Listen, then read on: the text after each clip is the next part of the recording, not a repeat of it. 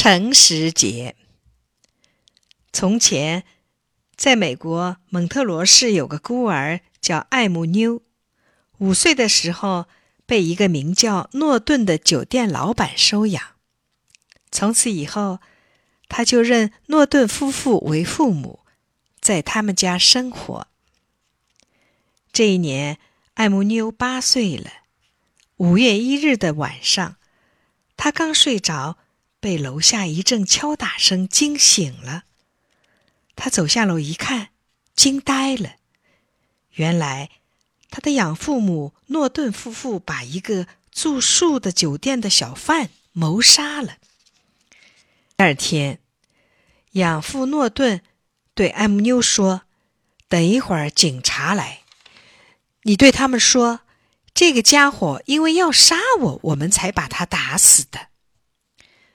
艾姆妞摇了摇头说：“不，我看见是你们把他杀死的。”诺顿一听，火冒三丈，上去一把揪住他，逼他要按自己教的话说。可艾姆妞怎么也不肯说谎。诺顿夫妇就把他捆起来，吊在屋梁上。用柳条抽打他，一面打一面骂：“你这小子，吃了我们的饭，不听我们的话，揍死你这么没良心的小崽子！”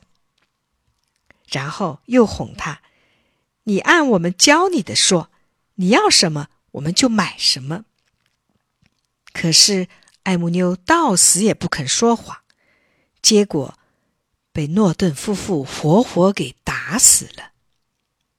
坏事总是隐瞒不住的。